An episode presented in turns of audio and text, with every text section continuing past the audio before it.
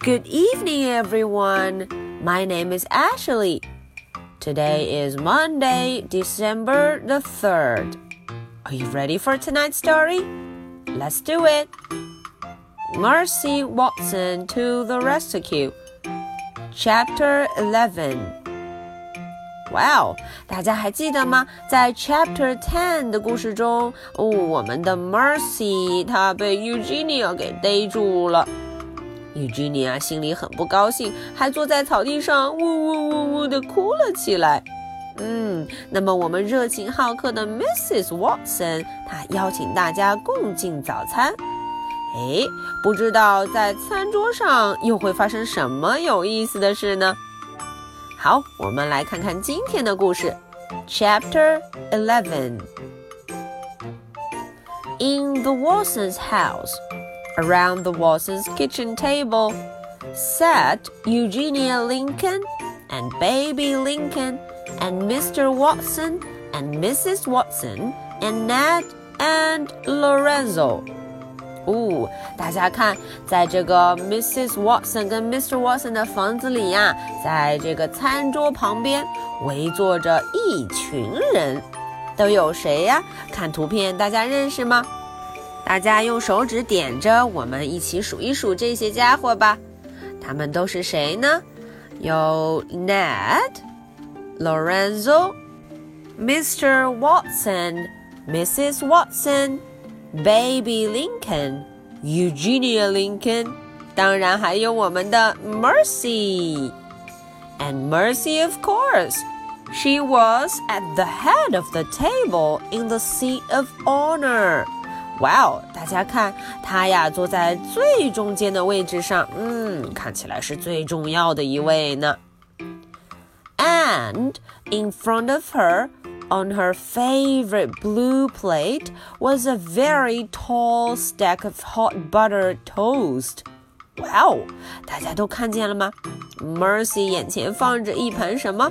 嗯，她最爱的吐司面包，hot buttered toast。 热腾腾的，上面盖着黄油的吐司面包。当然了，这热腾腾的吐司面包放在哪儿呢？放在他最爱的蓝碟子里，the blue plate。A toast to mercy, said Mr. Watson. Oh，wow，Mr. Watson 说：“我们都敬 Mercy 一杯，为了 Mercy 干杯吧！A toast to mercy。”呜，说完这个话，他就举起了他的杯子。He holding up his glass of orange juice。哦，里面全是 orange juice。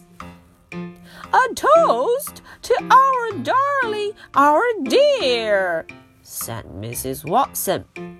Mrs. Watson 赶紧说了啊，我们来干杯吧，为我们最亲爱、最亲爱的 Mercy。a toast to mercy," said Baby. Baby 也说了哦，为了 Mercy 干杯吧！A toast to mercy. In my opinion，哦哦，谁在说话？Eugenia。In my opinion, pigs should not be toasted. Wow. 嗯，Eugenia 说了，我觉得呀， 嗯，我们不能为猪干杯，不能为了一只猪来干杯呢。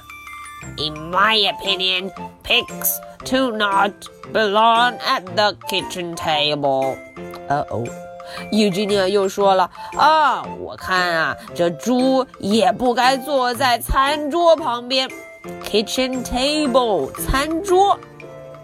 To our hero, said Mr. Watson. Where would we be without mercy? 哦，Mr. Watson 看来有不同的意见。他说了啊，敬我们的英雄，to our hero。嗯，要是没有 mercy，我们这会儿都不知道在哪儿呢。Yes, said Mrs. Watson. Who would have saved us? 嗯，Mrs. Watson 也说了， 对呀，对呀，要是没有 Mercy 啊，我们都不知道该怎么办，谁来救我们？I can't imagine," said Ned. Ned 也同意，他说哇哦真是不敢想象呢！I can't imagine。” Me neither，said Lorenzo。Lorenzo 看来也这么觉得。哎，他说我也这么想。They all clinked glasses，叮叮当当，他们都干杯了。Mercy had another piece of toast。哦，Mercy 很高兴，她又吃了什么？她最爱的 toast，hot buttered toast。Okay, so this is the end for chapter 11. Now, are you ready for my two questions? Why did everyone toast to Mercy? 好，大家想想，大家为什么要为了 Mercy 干杯呢？每个人都举起了酒杯，到底是为什么呢？